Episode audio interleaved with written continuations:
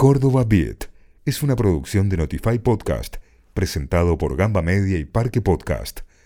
Bienvenidos y bienvenidas al podcast de Córdoba Beat. Acá vas a poder revivir las secciones que salieron al aire de Gamba para escucharla cuando quieras y como quieras. El DJ de la semana es hoy por hoy una de las grandes figuras del minimal techno y del techno y en realidad de la escena electrónica a nivel mundial. Hablamos nada más ni nada menos que de Dub Fire, este gran DJ de origen iraní que es, eh, como digo, una de las grandes, grandes figuras que tiene muchísimo para descubrir. Eh, lo que conocemos hoy de Dub Fire es solamente la punta del iceberg. Con decirte, mira, negro, subile un poquito a la cortina.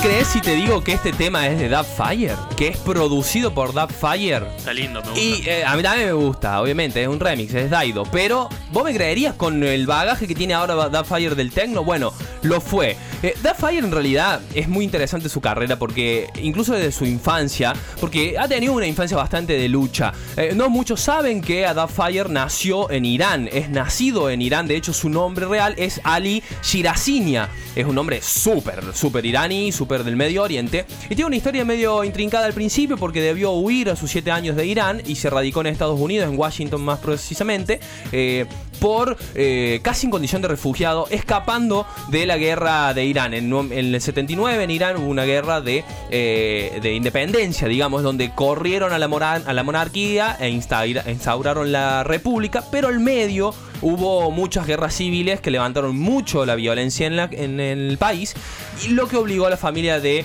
eh, Ali o Dafayer a emigrar y de hecho fue duro porque los primeros años, el primer año cuando llega, tuvo que estar con una familia iraní amiga porque los padres todavía no habían llegado. O sea, una infancia bastante particular. Él cuenta, cuando vino acá a Córdoba hace un par de años, cuenta y contó que eh, al principio no sabía el idioma, entonces iba al colegio, se sentía mal, se expresaba mucho con el arte, y esto es un dato importante, se, empezaba, se expresaba con dibujos, sabía dibujar, y esa era su forma de expresión, algo que después, cuando ya conoció el idioma, siguió haciéndolo, expresándose a través del arte y de la música.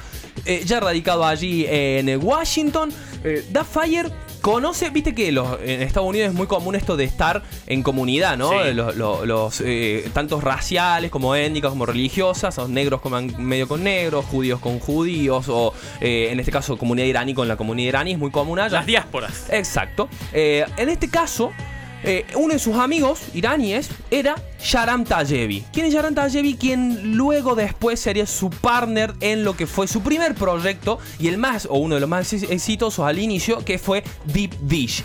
Esto que escuchamos de fondo es Deep Dish, por eso nos corre tanto el sonido de The Fire. Eh, eh, con Deep Dish, él empieza a explorar este house más comercial, coloquémonos en el año 90, donde se estaba en, eh, muy, muy de moda está este tipo de house, y se hicieron muy, muy conocidos sobre todo por remixar a otros artistas. Y está bueno porque suena noventoso, pero del estilo de MTV. Hay mucho, mucho de los artistas que vienen, que tienen una corriente muy fuerte dentro de los 90, que están ahí como atraídos por MTV, todo el canal de música, en donde veíamos los videos de, artistas de, de, los Estados Unidos. Claro. Y particularmente esta artista es una MTV total. Absolutamente. Pero escúchate estos nombres los que le hicieron eh, remixes con Deep Dish. Janet Jackson, Michael Jackson, los Rolling Stones, Madonna, Tina Turner, Slipknot. es, Slipknot es una banda de metal y le hicieron. Claro, le hicieron un remix.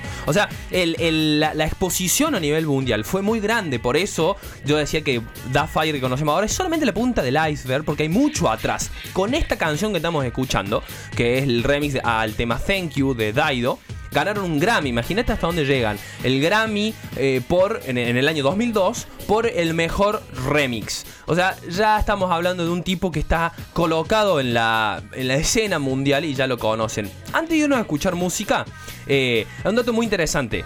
Él, uno dice de acá, uh, un Grammy, re bueno. Él se encargó de decir que no es tan bueno como parece. Los Grammy son un premio bastante bastardeados por la comunidad musical internacional. De hecho, hay en muchas películas, e incluso hasta en Los Simpsons le hacen muchas parodias, diciendo como es un premio que no vale, porque hay muchas dudas con respecto a su forma de elección de las ternas y hay muchas dudas, muchas suspicacias. Entonces él dice que le ha cerrado más puertas de lo que le ha abierto los Grammys. Mira qué dato. Le hicieron una entrevista en el portal Exit y dice, ¿cómo fue ganar un Grammy? no es lo, tanto como parece. No es tanto como parece. El tema del Grammy, la mayoría de. Para llegar al Grammy siempre tenés que tener un volumen de venta de discos en disqueras muy importantes como Warner, como EMI, como Sony. Eh, que te permiten llegar al Grammy. Entonces se lo cuestiona desde ese punto. Exacto. Bueno, él dijo, bueno, fue tan bueno, me gustó ese dato porque uno dice, oh, un Grammy, oh, gran cosa, y no es tanto como parece. Después del Grammy pasó un par de años, Deep Dish se empieza a separar, eh, ellos eran muy amigos, pero en un momento él dice que se empezó a entrometer la cuestión del negocio con la amistad, entonces estaba ahí medio rara la cuestión, decidieron tomar caminos separados y empieza lo que es Fire. DJ de la semana. Todas las semanas, un nuevo DJ para conocer. Estamos en Gamba, estamos en Córdoba Beat, repasando a Fire, nuestro DJ de la semana. Eh, bueno, esto que estamos escuchando ya, ya es más Fire, ¿no? Ya es el Fire que ya conocemos ahora. Después decíamos de separarse de 2000, en el 2002, 2003 aproximadamente de Deep Dish. Arranca su eh, carrera solista, se mete y ya se mete en este sonido, que es el sonido más tecno. Él también estaba buscando otra cosa. Él cuando vino a Córdoba hace el año pasado fue, el otro el año pasado fue, en una de las fiestas de BNP hizo una eh, presentación eh, en vivo con una charla abierta y ahí tiró mucha data y estuvo bueno y él cuenta que este sonido minimal techno que conocemos ahora de Fire no fue fácil de lograr, no es que dice, bueno, listo, voy a hacer esto. Él quiso hacer algo nuevo, encontrar su propio sonido, pero no sabía muy bien para dónde encarar. Y ahí fue muy importante ciertos amigos que tuvo como nada más ni nada menos, por ejemplo, Richie Houghton, un gran amigo de él, un hermano de él. Eh, otros DJs fueron Carl Craig, por ejemplo, Oliver Hunteman todos sonidos tecneros, son todos tecno. Entonces lo fueron delineando por ese camino del tecno para encontrarse con este nuevo sonido. Esto que estamos escuchando, por ejemplo, es eh, el remix, bueno, no es un remix, es una colaboración que tiene con Miss Keating, del, eh, un track que se llama Exit, que también fue muy conocido, el que, el que escuchamos recién. Y este son temas muy conocidos, Roadkill, Roadkill también. Son temas, además, que tienen mucha relación con su sello, porque él apenas sale como solista dice, bueno, yo voy a crear un sello para poner mi plataforma. Bueno, ese sello hoy es uno de los más importantes del tecno a nivel mundial. Se llama Cytec. Eh, por una analogía muy interesante para eh, entender lo que es Fire ahora. Que SciTech es la analogía para ciencia, science, y tech de tecnología. Eh, y es lo que es Fire ahora. Hoy, eh, Fire es eso y lo es desde, desde que lanzó su carrera solista. Por ejemplo, eh, en nuestra nota en cordobay.com le dimos a llamar Fire el artista del futuro hoy. O el artista del mañana hoy. Porque realmente el guaso es un adelantado. O el tipo está un paso más adelante de lo que se está viviendo y siempre propone algo más, tanto en lo musical como en la, cuestión de la organización. Hoy por hoy tiene una de las primeras y más grandes agencias de management que se llama The Bullet Agency. O sea, el tipo se está adelantando todo el tiempo a todos, está un paso adelante a lo que va a venir y marca la tendencia. Y yo creo que, y para finalizar, dos de los, las muestras más claras de esto fueron sus últimos dos shows eh, live que ofreció, que son el Hybrid por un lado y el Evolve por el otro. Los dos los presentó en Córdoba en su momento. Por el año 2014-2015 presenta Hybrid y el año pasado el Evolve.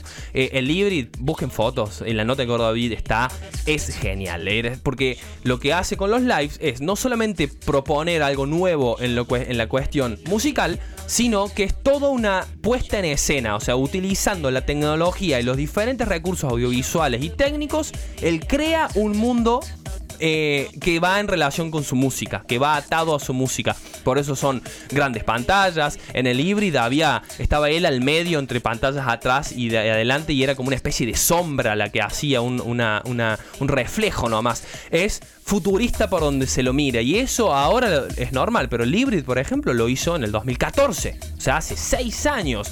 Eh, el tipo siempre está adelante, siempre un paso, está un paso adelante. Y por eso yo creo que hoy Da Fire es lo que es y ha marcado la tendencia que ha marcado. Es Da Fire, nuestro DJ de la semana.